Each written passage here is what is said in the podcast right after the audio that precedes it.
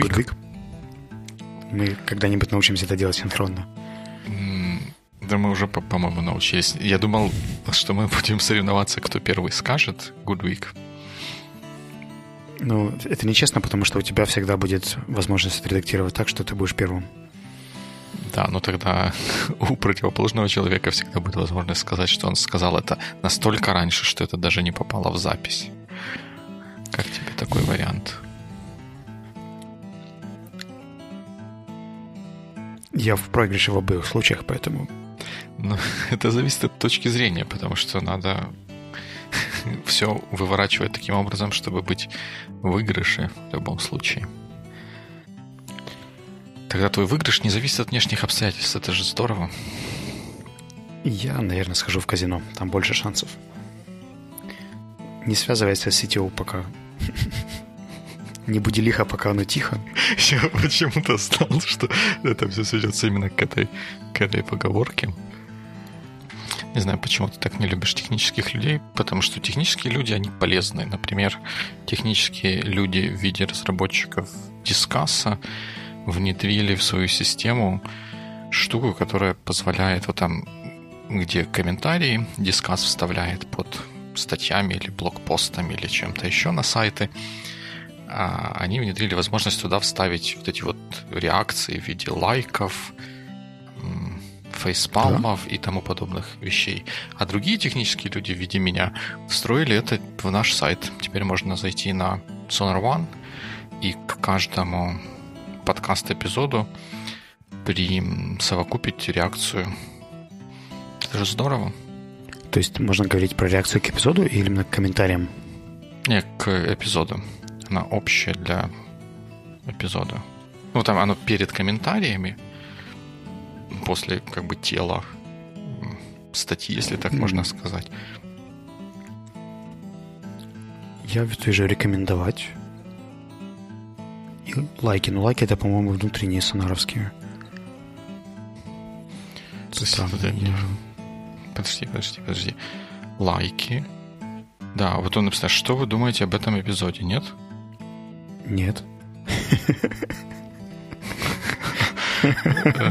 Дуся, вы меня ослабляете.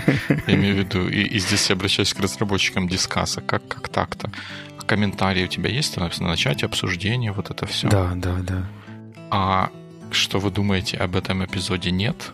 Сброшу тебе скриншот. В слайке, например. То есть, ну, вот я, тут... ты, ты такую загадку хранил и не рассказывал. Я уже специально пошел на сайт, посмотрел, все ли там как есть. Все как есть. Думаю, хм, о чем же ты будешь говорить? Ну, это вот, получается, все, все идет инлайн вот с той линией рассуждения, которую я говорил. Технические люди несут добро, реализовывают, встраивают, настраивают. Они не технические люди потом этого не видят.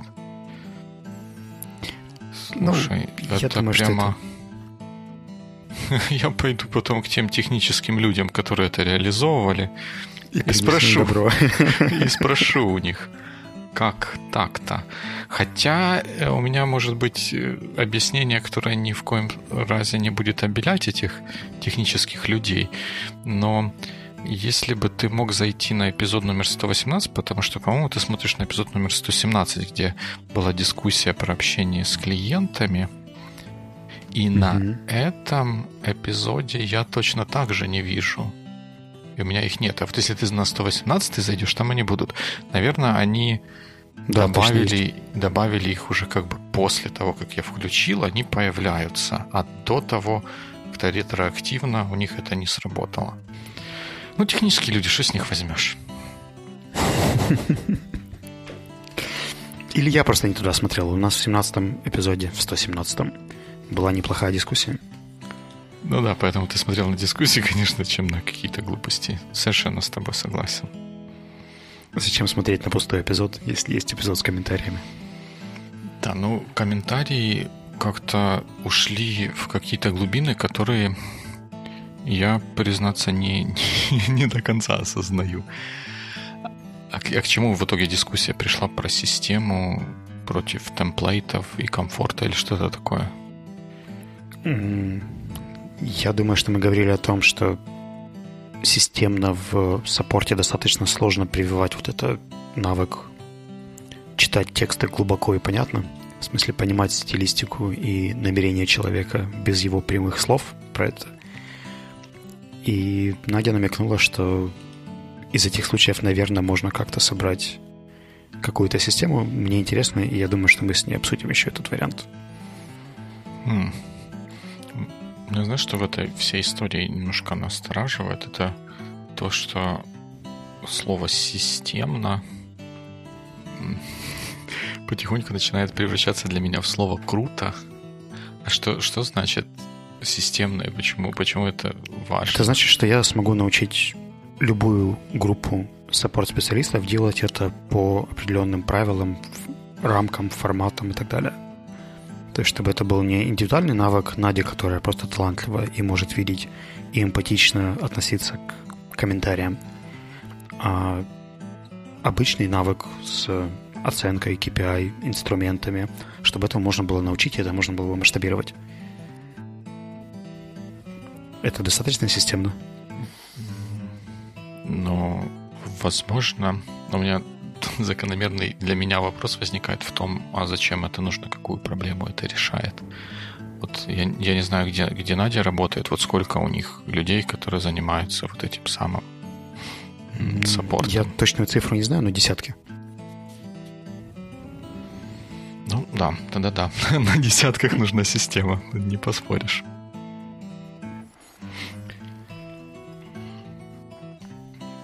Просто как-то для меня, я чем, чем дольше живу, тем больше система становится чем-то, ну, она инструментом является, и чем, чем дальше, тем больше она является инструментом, который является продуктом а, ну, какой-то какой деятельности. Вот я подожди, бы... подожди. Система является инструментом, который является продуктом деятельности, да. То есть, когда okay. мы начинаем что-то делать, вот нужно мне, например, копать картошку. Ну, хотя, может быть, это не очень э, хороший пример, но bear with me for a moment. Еще не поздно. Одумайся. Э, копать картошку, то я не, не начинаю ее с того, чтобы сидеть и расчи- расчерчивать и планировать, как я эту картошку буду копать, чтобы это была системная деятельность. Я начинаю копать картошку. Потом я смотрю, ага, мне хотелось бы, чтобы это копание было более быстрым. Как мне сделать так, чтобы это было более быстро? И постепенно, там, через раз, два, три выстраивается система, которая обеспечивает мне максимально эффективное по необходимым мне параметрам копание картошки. Но это не что-то, что я делаю совсем upfront. Вот что я имел в виду, что система — это инструмент для достижения целей, который появляется в результате определенного процесса. Ну, по крайней мере, для меня. Тот уникальный случай, когда я могу просто кивнуть, но этого никто не увидит. Да, есть недостаток у подкаста в этом плане.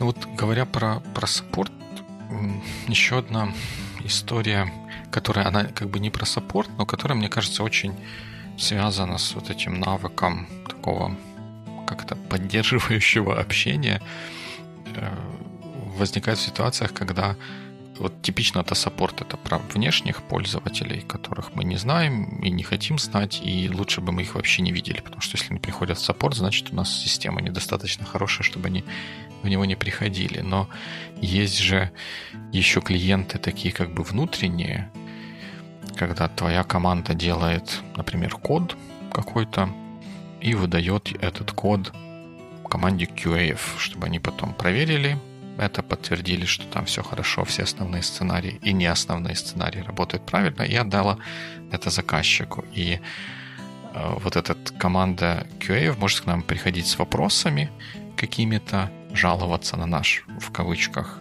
сервис, и это тоже как бы ситуация, которая требует вот тех, тех навыков, которые мы обсуждали, когда говорили про саппорт.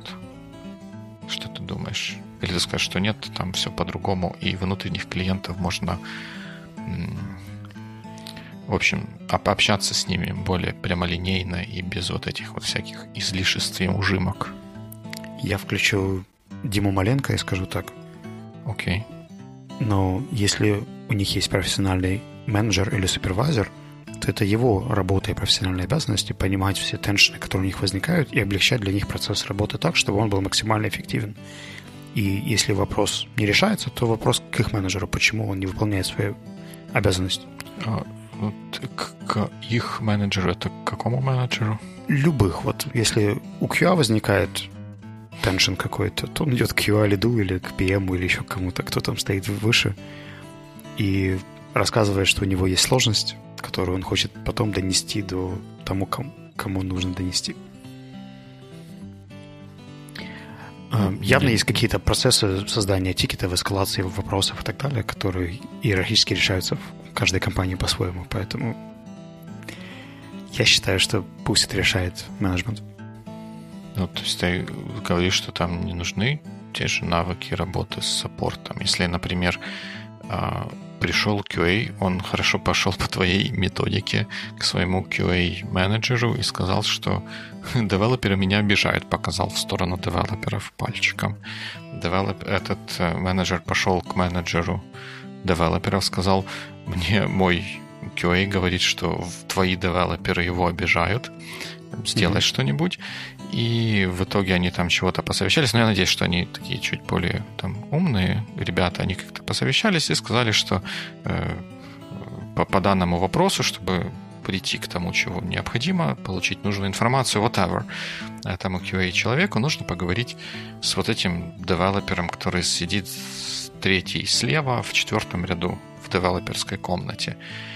И когда QA приходит к нему вопрос, в, с вопросами, то там должно происходить общение, которое, ну, как по мне, должно быть сродни тому, что происходит в саппорте. Девелопер не должен отмахиваться. Да, идите мне вот это вот ваши, это ваши проблемы с моей стороны, пули вылетают, проблемы на вашей стороне. Он тоже должен быть клиентоориентированным и помочь решить ту проблему, с которой к нему пришли. Ну, мне кажется, что здесь термин клиентоориентированный, он притянут за уши. Почему? Но быть просто friendly и открытым к общению и к каким-то изменениям, которые происходят вокруг, да, это есть. А, мне кажется, что то качество, с которым ты общаешься в твоей команде, зависит сугубо от того, какая у вас там культура и обычаи.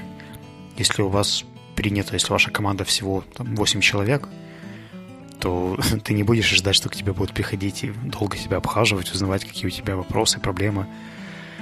А ты можешь просто наклониться, посмотреть за перегородочку и сказать, что исправь вот это или отправь мне это сейчас, сейчас же. В зависимости от того, что является нормой в коммуникации. То есть это, это слишком generic случай, да, и мне кажется, что большинство людей, э, как ты там говорил, клиентоориентированность воспринимают все равно как внешний параметр. То есть то, как помочь именно юзеру, да, или человеку, который будет использовать уже финальный продукт, а не каждому участнику в э, supply chain, начиная от бизнес-аналитика, который эту идею прописывал, и заканчивая там, тестировщиками, которые ее готовили. Ну вот как раз мой point в том и состоит, что я думаю, что вот эти вот навыки клиента ориентированности и вот такого вот общения, они нужны Слушай, и а важны ты не только... Специализи... специфицировать вот эти навыки, в смысле уточнить, что именно ты имеешь в виду? Потому что ты их так называешь, эти навыки, и мне кажется, мы Но поэтому не можем понять. Поддерживающего общения, ориентированного на решение проблем или вопросов, с которыми кто-то другой обратился к тебе, ну, или к твоей компании, или к твоей команде, или к твоему отделу. Угу. А хорошо, какая есть альтернатива такому стилю общения?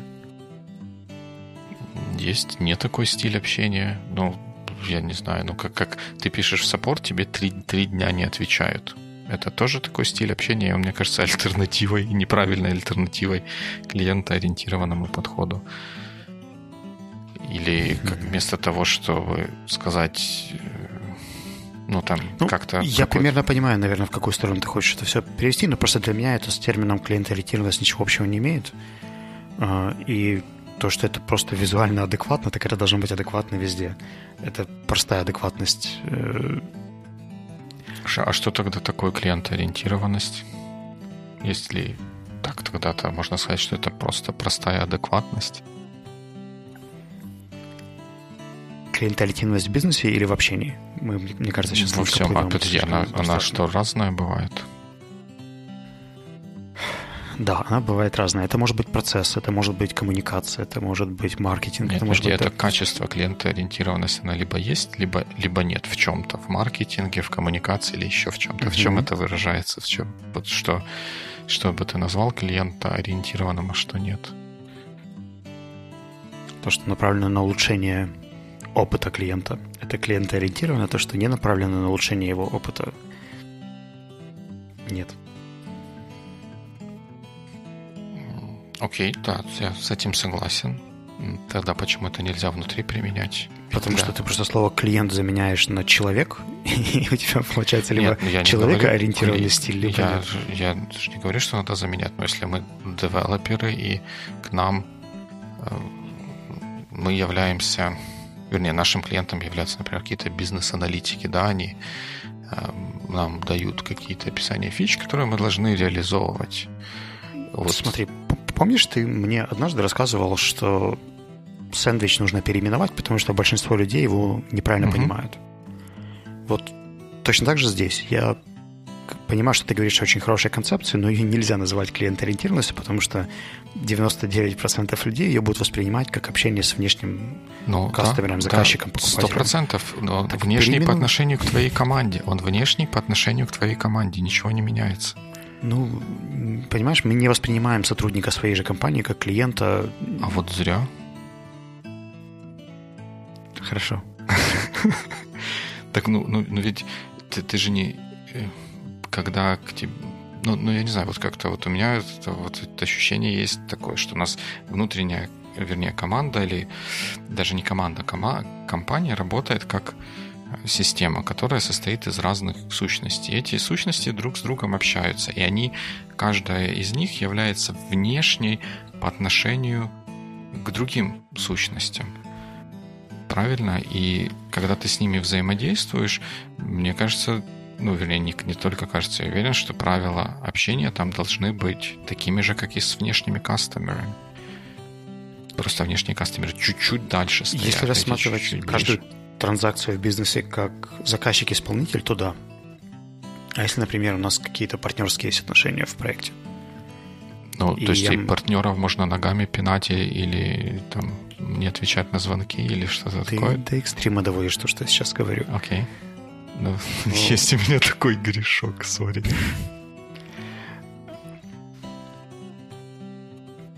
В общем, я не всегда считаю, что это Ладно, я считаю, что не всегда. Мы можем использовать термин customer orientation просто в этом контексте, и все. А, я за то, чтобы была здравая логика, бизнес-этикет, вежливость и последовательность коммуникации. Это очень полезные и важные навыки, которые нужны нам на большинстве позиций, кроме тех позиций, где ты не общаешься с людьми вообще. И то неплохо было бы иметь про запас, потому что мало ли что. Просто я не ассоциирую это с customer orientation в силу того, что в моем словарном запасе и опыте это в основном связано именно с какими-то внешними взаимодействиями. И мне очень сложно представить бизнес-процесс общения двух людей, например, там какого-нибудь системного администратора, который считает, что он должен работать только через тикеты, и разработчика, который приходит к нему и задает вопрос вслух, просто так, там, помоги мне, что мне с этим сделать. И у них возникает дилемма, то есть он должен к нему относиться как к заказчику, прервать свой бизнес-процесс, выслушать, понять и броситься выполнять задачу, или он должен следовать той инструкции, которая есть в компании, и попросить его составить тикет, и он к нему вернется в тот момент, когда подойдет очередь этого тикета, а не просто так вырвано из там, рабочего процесса. Если бы это было customer-oriented, и мы к каждому запросу относились как top-priority, то, мне кажется, это могло бы повредить некоторым бизнес-процессам. Мне кажется, неправильно. Но я бы не стал отождествлять customer orientation и обработку всех поступающих запросов как топ, топ priority. А, и в данном случае проявлением Customer Orientation для меня со стороны этого сисадмина было бы все в зависимости от того, как это бы произошло. Если у него есть возможность это сделать сейчас, то он бы сделал это сейчас и попросил бы человека, ну ты вернешься сейчас на рабочее место, пожалуйста, сделай тикет, я его сразу же отмечу как там выполненный, ну, чтобы там это нужно по таким-то, таким-то причинам человек доволен, и процессы соблюдены.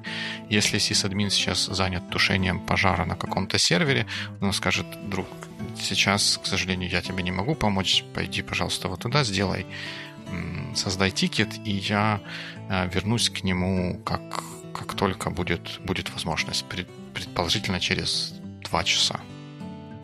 И то, и то Customer Orientation, но в одном случае, да, мы сразу обработали, в другом случае мы не сразу обработали по-моему. Оно не, одно другого не исключает. Не Customer Orientation, это был бы типа, что ты тут, что ты делаешь, как тут сюда пошел, а ну вышел из комнаты. Если это серверная сисадминская. Ну, alright, я согласен, что нужно общаться вежливо, но это все равно выбор каждого человека. И тут, я не, если в саппорт это является обязательным критерием для того, чтобы быть профессионалом, то мне кажется, что говорить, что каждый системный администратор должен быть вежливым, ну, можем не набрать себе сотрудников в какой-то момент. Было бы круто, это был бы идеальный мир, в котором бы все были вежливы, друг другу помогали. Угу. И, наверное, у меня бы вообще работы не было, потому что все бы английский хорошо знали, софт-скиллами владели и так далее. Вот если бы люди не давали спуску невежливости и тому чему-то другому, мы, наверное, были бы ближе к идеальному миру. Ну а так приходится пока жить с тем, что есть.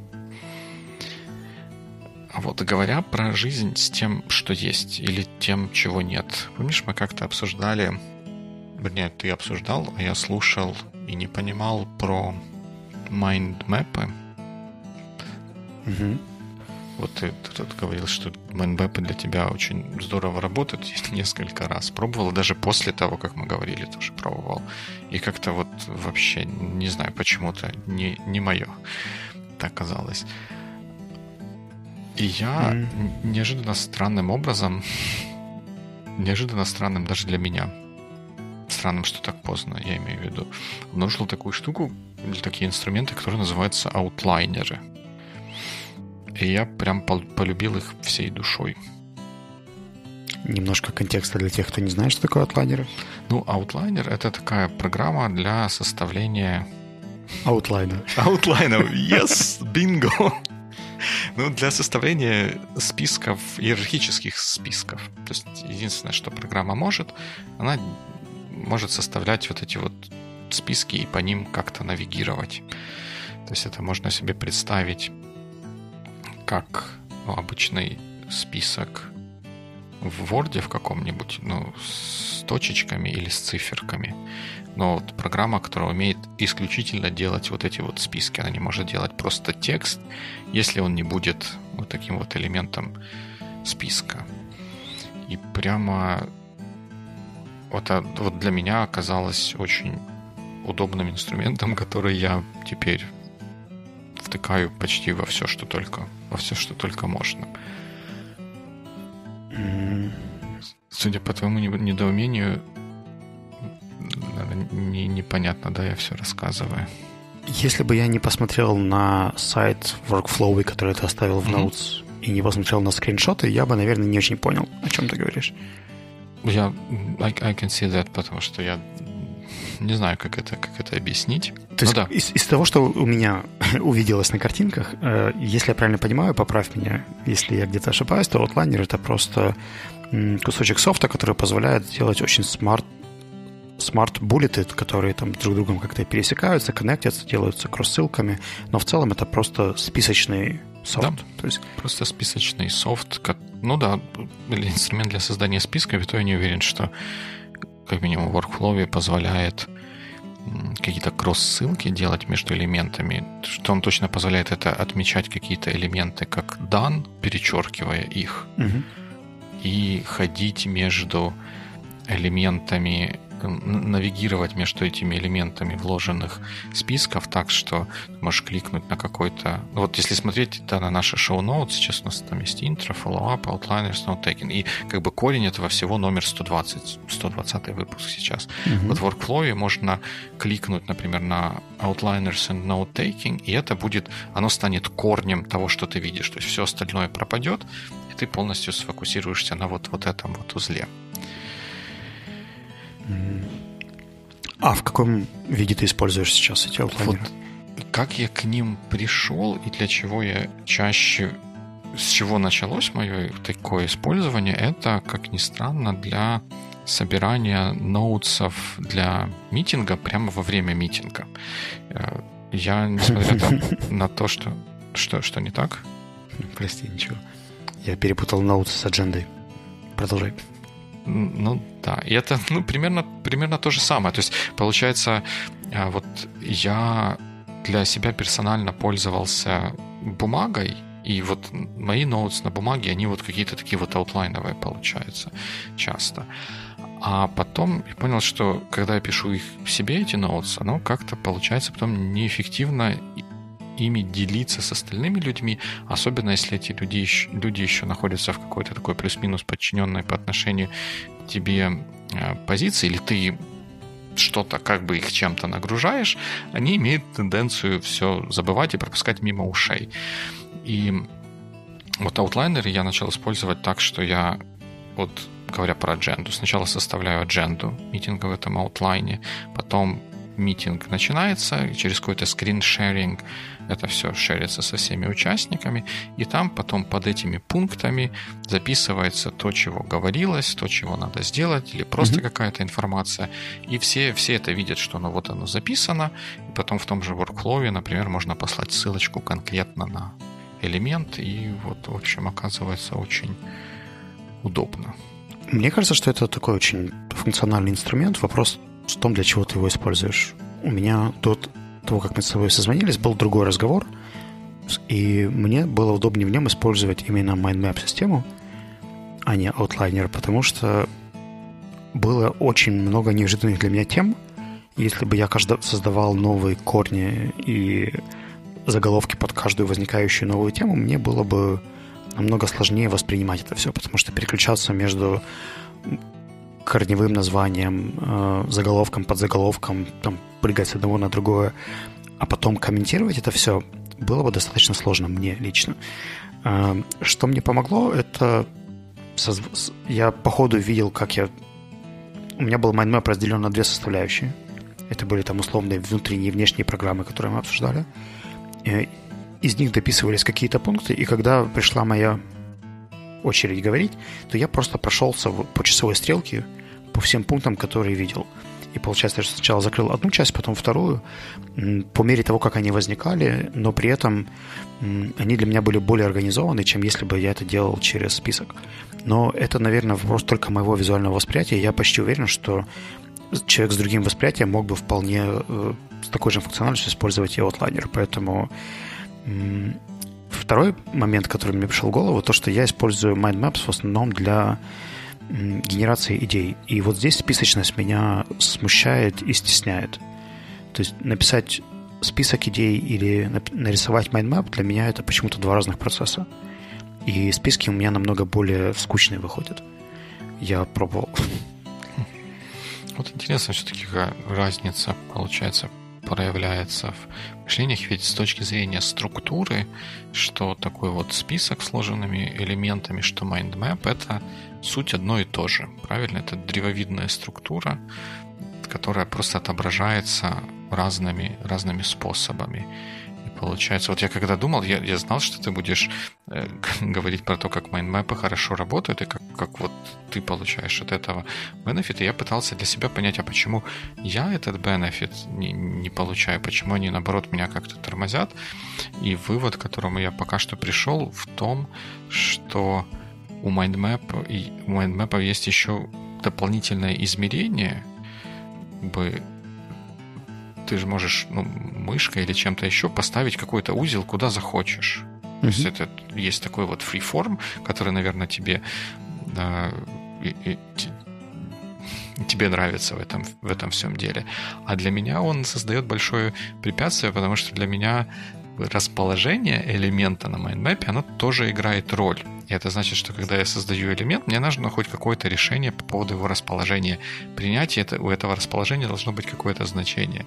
А мне эти решения принимать не хочется, и просто груду э, вот этих узлов майндмапа делать тоже не хочется. И вот то, что оно в списке, в аутлайнере получается таким одномерным, прямолинейным, предсказуемым, ну, оно как-то для меня персонально упрощает работу со всей этой конструкцией. Да, я, наверное, просто отношусь к майндмапам как к чему-то постоянно переменному, а со списком мне так сложнее сделать. То есть, если в майндмапе я могу пересоединить узлы или поменять связи достаточно быстро, то есть я могу взять целый блок, да, и изменить его принадлежности, его connections, просто визуально там, перетащить что-то откуда-то, то со списком мне нужно логически вспоминать, да, то есть что, что где находится, где какой подзаголовок. На интуитивном уровне мне на это уходит просто меньше времени. И я, наверное, не воспринимаю их как какой-то финальный документ. Это просто проц- визуализация процесса размышления. Из него потом, скорее всего, потом будет генерирован какой-то email или follow-up или что-то, где основные идеи будут выписаны в форме списка. Но Mindmap мне визуально позволяет это все проще организовать именно в процессе создания. Как интересно получится. А мне как раз, наоборот, списки позволяют. Но именно не, не списки как таковые. Вот в Google Doc я бы, наверное, так не рискнул использовать. Хотя вот notes у меня получается в виде вот этих вот самых списков. Но вот то, что аутлайнеры позволяют делать, и то, что не позволяет, например, Google Doc делать, то, чтобы переместить, ну, например, вот сейчас поставить outliners и note-taking выше, чем follow-up, мне надо сначала все, что в этом узле находится, выделить, потом там вырезать, скопировать. В аутлайнере я мог бы просто вот за точечку перед драг-н-дропнуть туда это наверх, и было бы, и получил бы то, то что нужно. Ну, в некотором смысле это похоже на то, что в майндмэпах. А насколько они кроссплатформенные? Вот этот workflow, он вообще веб веб-based, поэтому... Ну, тебе с телефона было бы удобнее пользоваться? Нет, я ничего не делаю в телефоне, когда митинги делаю. Посмотреть, может быть, да, но я редко что-то делаю. Я редко бываю без компьютера своего, поэтому я uh-huh. редко что-то делаю именно на телефоне. Один из плюсов майндмэппингового софта то, что он неплох с тачскринами. И если я, например, работал с планшетом или смартфоном, делал какие-то минимальные редакции или даже создавал новые майндмэпы, это достаточно быстро. Там есть очень большое количество шорткатов, которые позволяют это делать очень шустренько. А, мне кажется, что с аутлайнером мне было бы сложнее.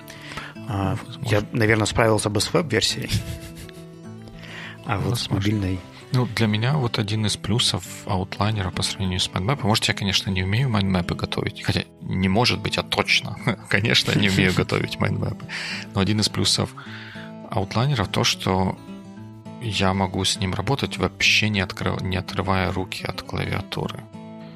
То есть там вот навигация, там перемещение, пере, mm-hmm. как ты говоришь, переконнекчивание нодов, оно работает просто с клавиатуры. То есть ты быстро нашел место для чего-то, быстро это записал, не нужно руки перемещать по столу и как-то еще шариться. Вот это вот то, что, то, что меня в этом всем процессе подкупает. Мне, наверное, еще не хватает какой-то кинестетической составляющей, потому что, например, в работе с бумагой э, всегда важно там, размер текста, наполненность, толщина линий, подчеркивание, какие-то прочие штуки. Поскольку я, наверное, достаточно много времени провел в работе именно с э, paper-based materials, mm-hmm. то это дало отпечаток на то, как я работаю и с digital э, аналогами. А как ты это делаешь в digital аналогах? Толщину линии и все такое?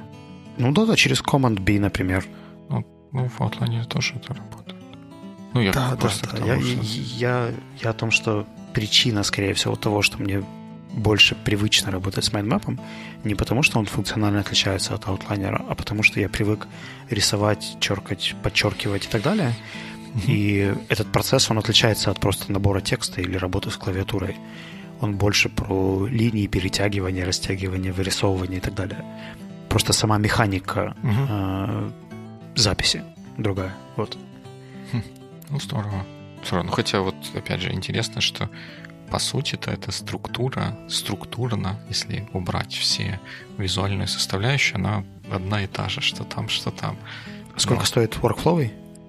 Workflow стоит ноль для того, 0? чтобы начать им пользоваться. Там есть какой-то платный план, который э, в бесплатном варианте, по-моему, ограничено, сколько ты можешь туда нагенерировать всякого разного. Ну, Дмитрий, я торжественно обещаю, что я неделю попользуюсь Workflow и, и скажу тебе свое первое впечатление на следующий это, раз. Ты должен был сказать, я скажу тебе свое экспертное мнение. Вот это звучит. Экспертное впечатление. Да, экспертное впечатление. Точно так. Супер. Я так понимаю, что... Что да. Что да. Да, похоже, наше время приближается к концу. После время этого выпуска. Мы все умрем. Но не без того, к сожалению, не без того.